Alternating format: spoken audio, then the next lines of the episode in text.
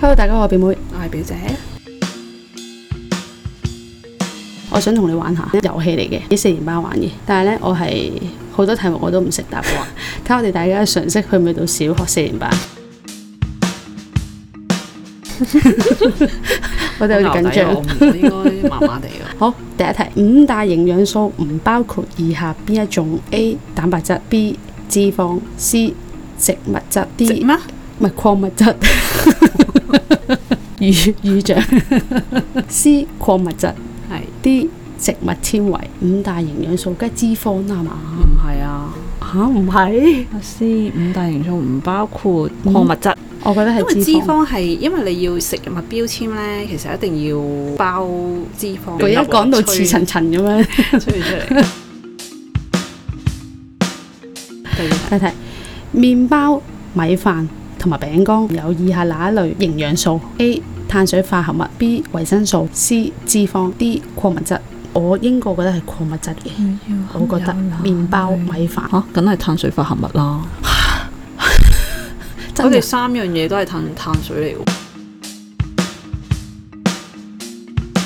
喎。以下哪些是蛋白質的主要功能？答案可多於一個， A 提供大量熱能，B 預防便秘，C 組組成身體組織，D 修復身體組織。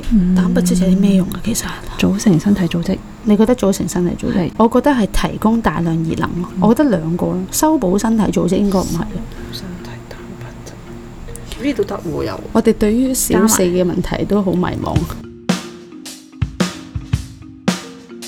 缺乏蛋白質會出現以下哪些情況答？A 案可以多於一水個腫，B 貧血，C 軟骨病，D 頭髮稀疏。缺乏蛋白誒貧質，血同答案可多於一個。貧血同頭髮哦稀疏。唔係唔係喎喎，骨缺都好似啱喎。係啊，你冇蛋白質，你點會有骨啊？又你啲骨都咔啦咔啦咔啦咁樣，水腫就水腫都好似，好似唔係喎水腫，即係你覺得係貧血、軟骨病同埋頭髮稀疏，好似又唔係貧血喎。即係兩個先啦。我覺得軟骨病好係咯，軟骨病同頭髮稀疏咯。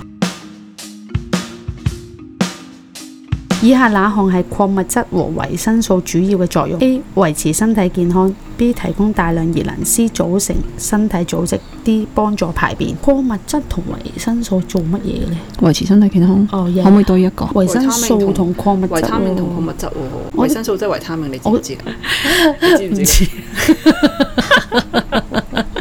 維生素係台灣寫法會叫做維生素咯，哦，即係有維他命係。啊即係維他命嘅意思。咁係維持身體健康啦。 貧血係缺乏以下哪種礦物所引起？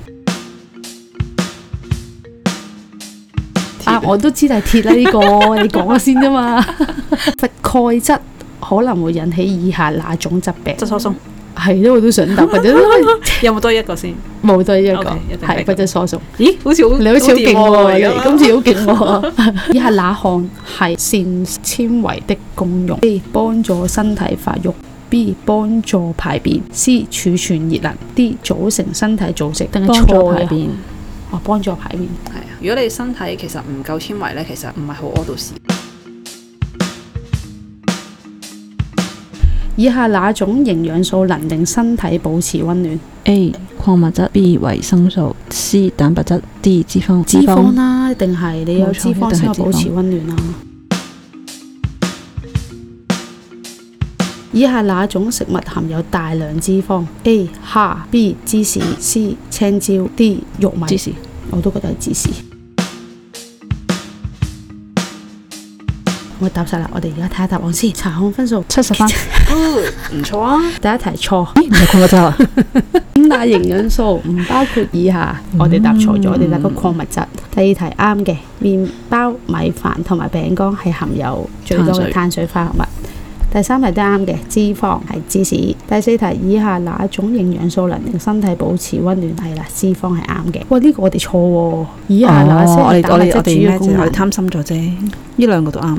啊提供大量熱能。蛋白錯質原來係組成身體組織同埋修補身體組織嘅啫，就唔係呢個提供熱能嘅。缺乏哦蛋白呢質，個係唔係喎？係嗯唔會係水啊腫喎，原來仲係水腫啊！真係啊估佢唔到喎呢個。缺乏蛋白質係會引致水腫㗎。水腫、貧血同埋頭髮稀疏。哎呀，咁唔怪之咧，我以以前咧要食肉噶嘛，跟住係真係個人會水腫啲嘅喎。以為你講甩晒頭髮添。